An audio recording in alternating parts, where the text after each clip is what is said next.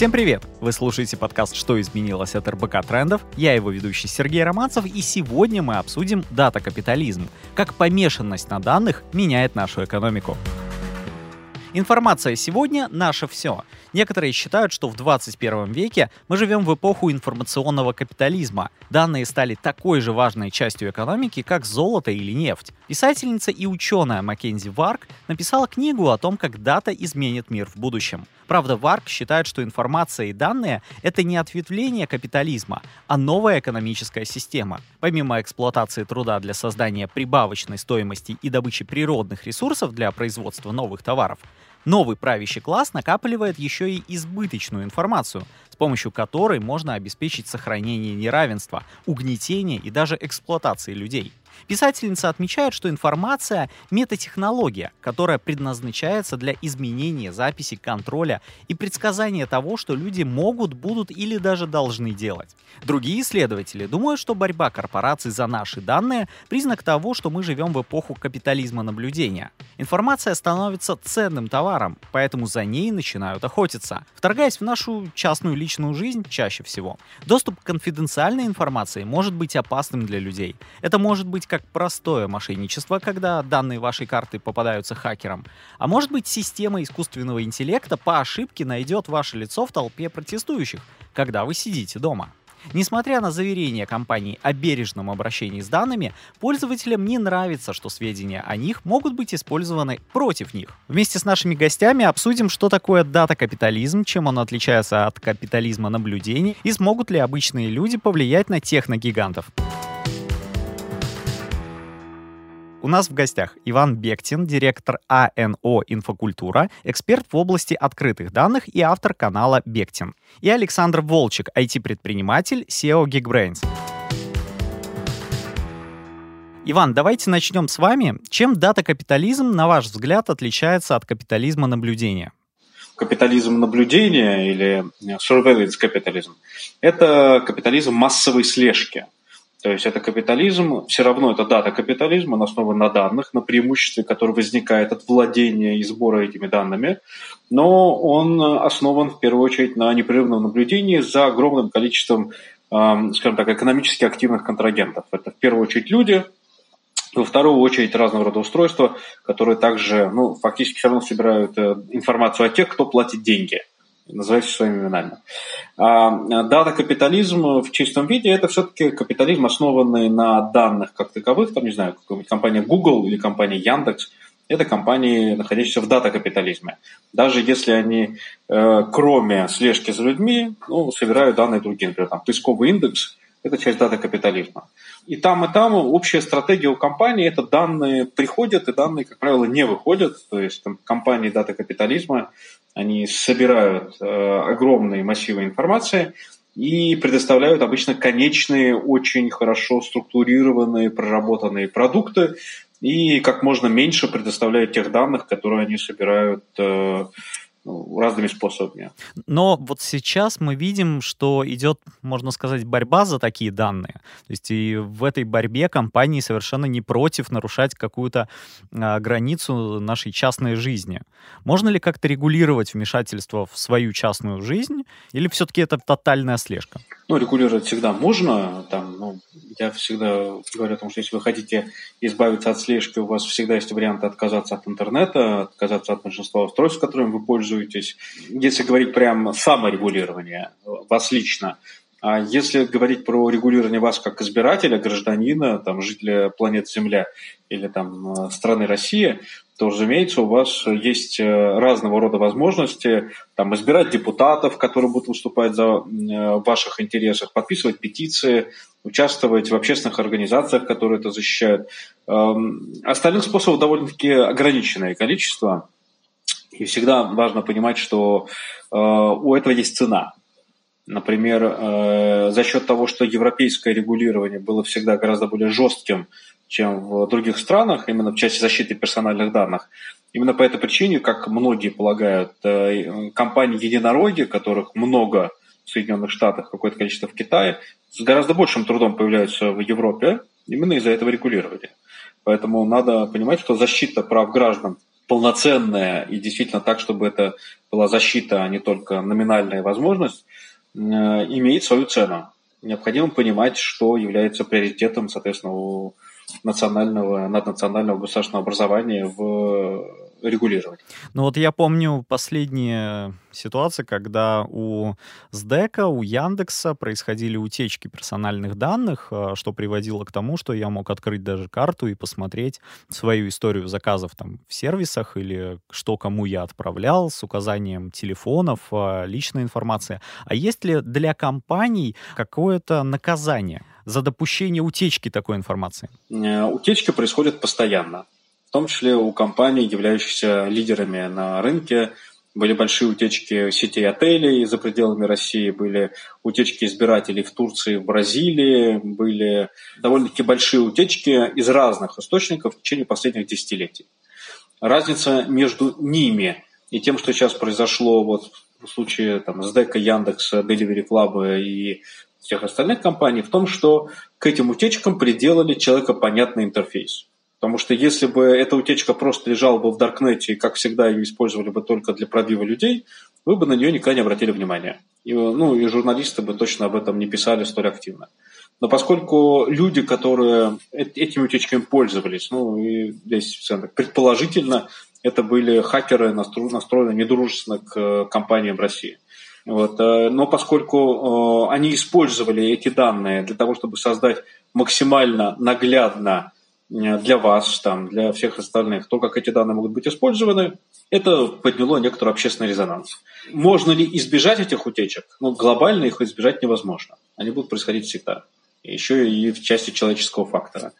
И мы никогда не знаем до конца, являются ли эти утечки причиной внешних хакеров, либо это является причиной каких-то работы инсайдеров. Можно сказать только одно, что к экономической мотивации прибавилась политическая мотивация. Это достаточно плохой признак, потому что, в принципе, компании борются с утечками довольно активно и всегда. Это для них репутационный ущерб, но за счет взаимодействия с регуляторами. А если утечку, например, там произошла, и кто-то выложил там, не знаю, на панамский хостинг или на хостинг в Коста-Рике или в Малайзии, то вы все равно достучитесь до регулятора и скажете, это надо удалить, и это будет удалено. Есть компании, которые на этом в мире специализируются. Проблема в том, что сейчас эти компании с Россией не работают. Если это данные выложены на хостинг юрисдикции страны, которая не будет реагировать на запрос российских компаний или правоохранителей, эти данные не исчезнут. И это проблема с, вот, произошедшей утечкой. То есть проблема в первую очередь, в разрыве контактов с регулятором. Насчет наказаний компаний, это такой вопрос, я бы сказал, неоднозначный. Я считаю, что здесь вопрос не только наказания и ужесточения государственного контроля, но, безусловно, это вопрос э, усиления рынка информационной безопасности и создания условий, при которых компании значительно больший процент от своего оборота тратили бы на обеспечение безопасности. Это комплексные меры. Это не только, что называется, штрафовать и э, возбуждать уголовные дела. Это обязательно технологический аудит, это обязательное страхование ответственности компании и вот то, что я ранее предлагал, это создание специального фонда для компенсации пострадавшим. Александр, скажите, пожалуйста, я вижу огромный вклад Geekbrains в образование. Раньше за образованием все-таки шли больше в институты, куда-то в школы и понимали, что это время может быть для тебя уже в более взрослом а, возрасте упущено. Но сегодня мы видим, что очень много информационных платформ предоставляют, по сути, знания, концентрированные в дату. И по большому счету нету предела для совершенства. Многие на пандемии изменили полностью свое образования, изменили вообще образ а, своей жизни, а, получили какие-то новые профессии. Таким образом, на мой взгляд, вот поменялась вообще форма образования. А как это происходит в экономической связи? Ну, а, конечно же, на сегодняшний день, пока мы делим образование вот онлайн и офлайн, или там современное или несовременное, в силу ряда обстоятельств. И придет время, я думаю, 5-10 лет, э, по крайней мере, по нашим оценкам 5-10 лет, когда мы э, увидим, там через 5 лет мы увидим такой, начнется рост рынка нового, новых форматов образования. Через 10 лет, наверное, будет уже рынок сформирован, когда не будет деления вот это онлайн и офлайн, это же вопрос применения или наличия определенных технологий. Да? Через 10 лет вряд ли можно представить образовательную организацию, в которой нету разного вида э, обучения. И если у нас есть здание, то у нас есть офлайн, э, и при этом у нас есть онлайн. Это вопрос нашей специализации.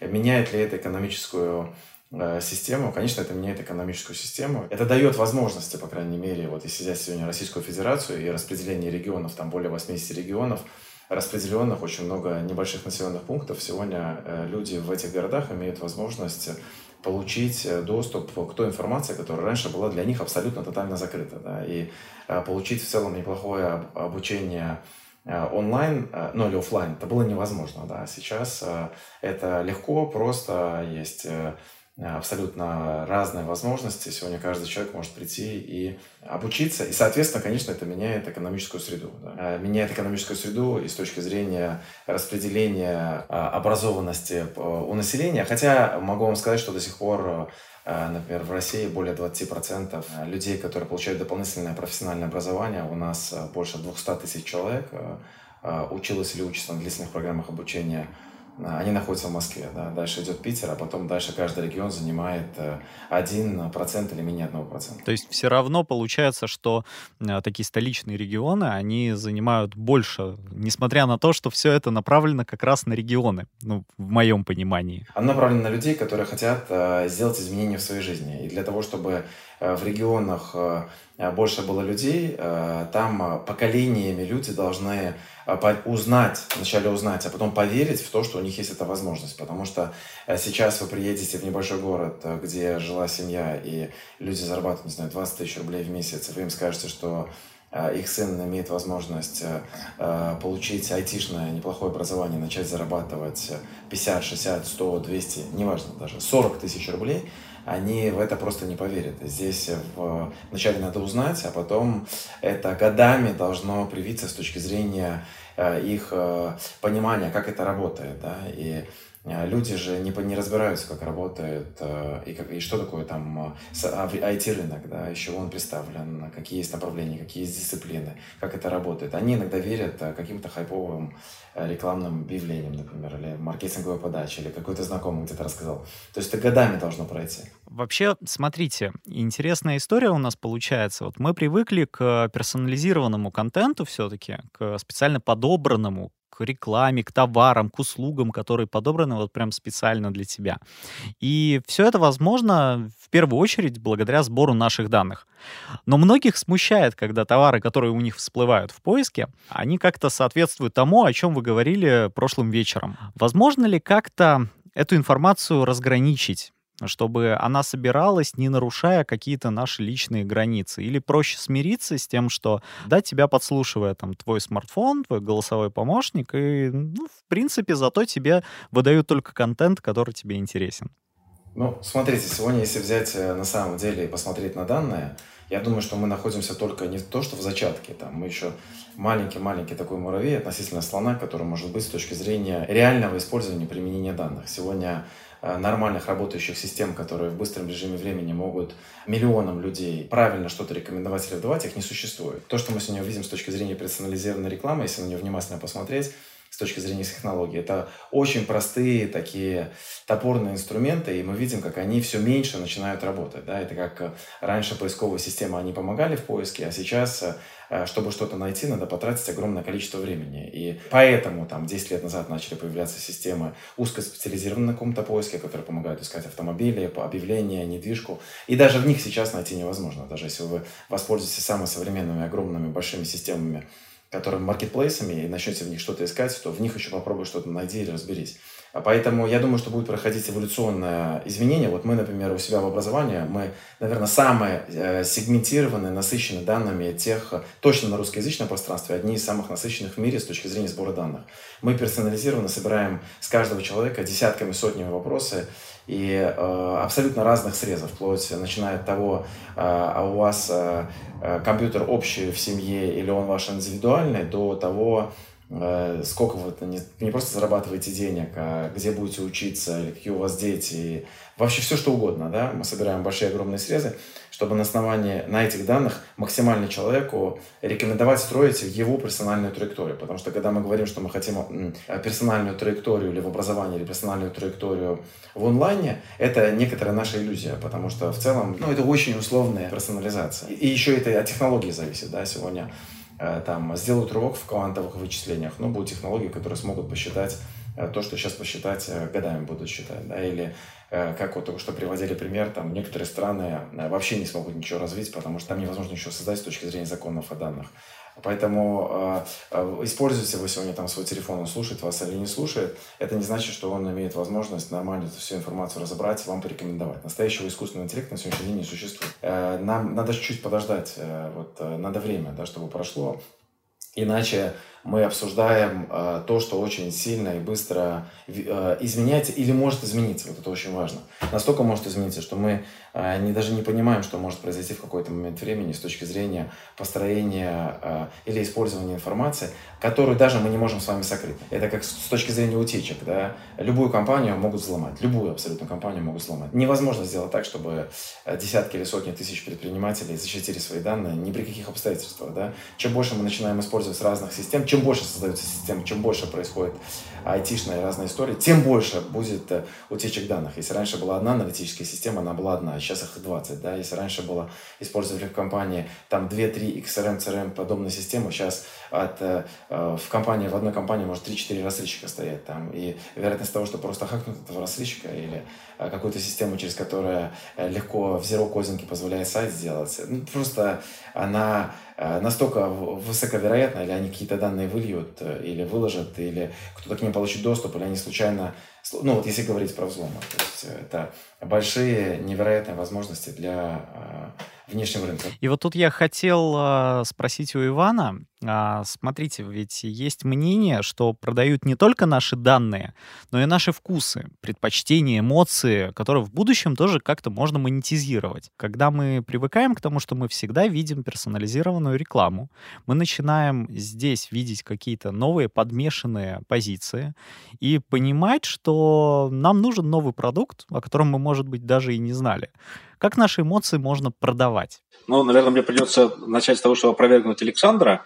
И, безусловно, данные собираются, персонифицированные, применяются. Это просто стоимости команд, которые этим занимаются. Это топовые люди, исследователи. Для этого не нужен полноценный искусственный интеллект, безусловно, для достаточно специализированных алгоритмов и полно онлайн-сервисов, э, там тот же Netflix обрабатывает э, и дает персонифицированную рекламу, вернее, рекомендательную систему для миллионов пользователей, там Pinterest, многие другие.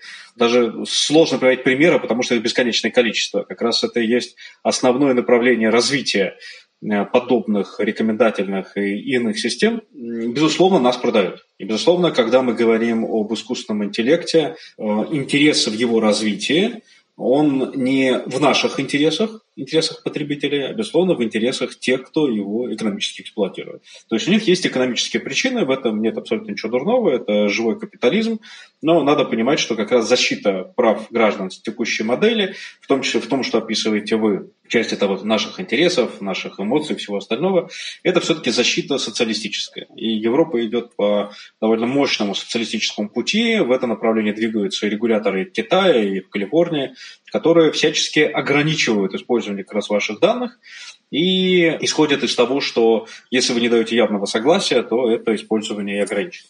Но есть проблема. Есть проблема системная в том, что информация лично о вас, вот, вот как вот с упоминанием вашего ФИО или какого-то идентификатора, она является персональными данными. Большая часть компаний на рынке обработки данных, особенно на обработке больших данных, это, ну, это не российский рынок, будем честными, они оперируют обезличенной информацией о вас. То есть э, они, у них есть некоторый внутренний идентификатор, огромное количество разных показателей, параметров, начиная с того, насколько вы склонны к спонтанным покупкам, в каких ситуациях, когда и что, ваш возрастной профиль, что-либо еще, но при этом это сделано так, что ваша персональная информация, ваша личная информация в этом профиле не содержится. Это позволяет персонифицировать рекламу, не обязательно на вас лично, но на очень узкие группы граждан, там, не знаю, до 100 человек меньше. Позиция регуляторов, в принципе, в том, чтобы даже в этих случаях вы должны иметь право управлять вашей информацией. Даже в этом случае вы должны иметь право на отзыв, использование ваших данных. Вы должны право, иметь право на отказ от персонифицированной рекламы, любых персонифицированных предложений. И одна из э, таких системных позиций регуляторов, которые сейчас вводят новые ограничения, в том, что если нет явного разрешения, значит использование должно быть запрещено. Это противоречит модели появления стартапов, особенно там, крупнейшим развитым компаниям в мире, которые Э, создали свой капитал, в том числе на неограниченном сборе данных. И здесь, вот, например, у меня лично нет однозначной позиции, потому что я прекрасно знаю, насколько ограничения на использование данных ограничивают рынок, вот. Но, с другой стороны, есть действительно объективные факторы злоупотребления компаниями теми данными, которые они собирают. Поэтому вопрос некоторых политических э, предпочтений э, в той, какой стороны придерживаться, там, условно, цифрового капитализма или цифрового социализма. Александр, скажите, пожалуйста, вот сейчас мы видим, что крупные компании поглощают потенциальных конкурентов. Да? Они по сути, монополизируют рынок. А могут ли монополизировать информацию? Ну, например, сделать информацию недоступной для кого-то, потому что боятся конкуренции. То есть может ли а, условно а, Яндекс собирать информацию там, а, о своих клиентах Яндекс Такси и просто закрыть ее, скажем, от Убера?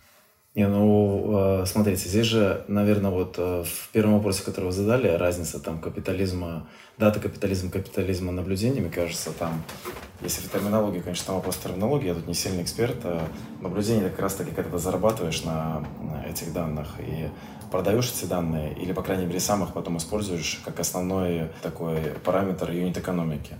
И если, например, Яндекс собирает данные и не хочет э, их во внешний рынок продавать, что, собственно, они в большинстве своих случаев делают. Где-то продают, а где-то нет. Но они просто эти данные закрыты и никому их не отдают все данные накопил, не хочешь, не отдаешь, да, используешь чисто для себя. И в этом есть э, твое тоже сильное конкурентное преимущество, это способность э, данные э, собирать, правильно их раскладывать, правильно их параметризировать и дальше использовать в своих целях. Как пример, у Яндекса, у единственного в стране у нас есть нормально существующий рейтинг в кинопоиске с точки зрения кино. Да, и ни одна система для рус, русскоязычного населения, даже мировой рейтинг MDB, он не выдает так точно данные с точки зрения рейтинга. Да, как они строят рейтинг, как они его считают, это их закрытая какая-то информация, какие-то закрытые их параметры. Да, так же, как есть, не знаю, в букинге, в отелях а, рабочий, абсолютно настоящий рабочий рейтинг. А, этот рейтинг, это их данные, они по нему построили. Просто здесь же вопрос, а умеют ли они эти данные применять? Вот если вы возьмете кинопоиск и Netflix, есть, конечно, э, миф такой, что Netflix, э, значит, супер рекомендация, все рекомендует, но все мы знаем, что если мы хотим посмотреть э, по-настоящему фильм по рекомендации, то рекомендация очень условная, потому что они в реальности не знают, а я смотрел фильм один или со своей женой, или с друзьями в этот момент времени, как я принимал решение, какое это было время, какое у меня сейчас самочувствие, я работаю или не работаю, а почему я смотрел кино, потому что я просто онлайн работаю и пошел это делать, или у меня сейчас свободное время. Есть огромное количество данных, которые они не собирают, мы придем к миру того, что, например, объединяться, объединяться эти системы или большие нагруженные крупные системы, они могут действительно почему там Китай э, силен там в данных или в каких-то рекомендациях? Ну, потому что там очень много систем, огромных систем, которые в себе имеют внутри данные всего. Ну, вот смотрите, объемы растут. А как, на ваш взгляд, почему государству сложнее и сложнее бороться с нарушением конфиденциальности? Мне кажется, вообще наше государство даже, ну, никогда и ни одно даже государство, в принципе, в мире не сможет контролировать конфиденциальность всей информации, потому что каждая компания отдельно собирает, но все-таки. Я думаю, самая важная история, во-первых, там данные очень много ненормализованные, не структурированные и э, едино не уложено. Мы это можем видеть э, во многих системах, в которых практически невозможно ничего искать. Я вам не хочу называть там самых больших операторов в мире возьмете, самых больших. И это просто ад с точки зрения поиска чего-либо. И удобство. Вот я сейчас говорю про удобство. Вот мы очень много в UX, UI, в таком платформенном удобстве. Это неудобство поиска. И а люди, которые часто делают законы, и они вообще от этого далеки, и разрыв очень сильно увеличивается. То есть, если вы посмотрите, кто реально принимает решения, и насколько эти люди реально разбираются в том, что происходит с точки зрения архитектуры данных, как они хранятся, кому можно разрешить, кому можно запретить, кто как это будет использовать в своих или в чужих целях. Важно понимать, что что любые данные, которые есть, сколько бы их запрещали или не говорили, сколько в Европе говорили или не говорили, все равно есть люди, которые имеют доступ ко всем камерам. И построить сегодня зависимость визуальную о посещении вами всех мест вообще, которые только возможны, сегодня все завешено везде камерами во всем мире, да. Это всего лишь микрозадача, да, для любой абсолютно страны. И э, сколько бы, не знаю, в Германии не запрещали, э, не спрашивали бы на каждом сайте 800-900 триллионов раз э, кнопку тебе, третий экран не прикрывали, согласование кук или всего остального, даже пользователь не понимает, что это такое, как они пишут, что они делают, в какой тебе браузер сохраняет, какой не сохраняет, в каком месте сохраняет или нет. Какая разница, если вы ходите, выходите на улицу и, или вы звоните по сотовому телефону, и как только эти данные можно будет нормально разобрать, еще раз, это скорость разбора этих данных. Сегодня алгоритмы это просто вот вопрос скорости запуска разбора данных.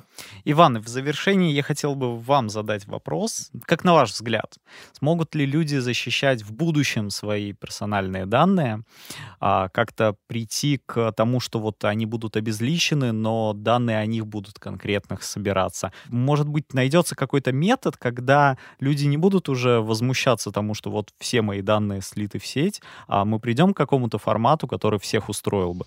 Ну, давайте определимся, какие люди, в какой стране и в какой форме. Да, если мы говорим про Россию, нет, не будет, скорее всего. Ну, вернее, это крайне маловероятно.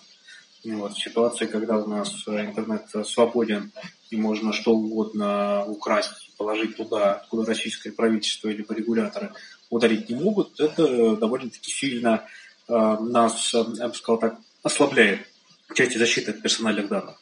Если говорим про мир, то там ну, это потихоньку происходит, и есть разные тенденции к развитию в сторону э, как раз ужесточения регулирования. Тут не могу с вами не согласиться. Друзья мои, спасибо вам большое за то, что пришли к нам на подкаст. У нас получился достаточно интересный разговор. Спасибо вам большое. Мне остается напомнить, что сегодня в подкасте «Что изменилось от РБК трендов» мы говорили о дата-капитализме, как помешанность на данных меняет мировую экономику. Совсем скоро снова встретимся на всех подкаст-площадках. Ставьте нам оценки и пишите комментарии. Ну а больше материалов по темам эпизодов вы всегда можете найти на сайте и социальных сетях РБК Трендов.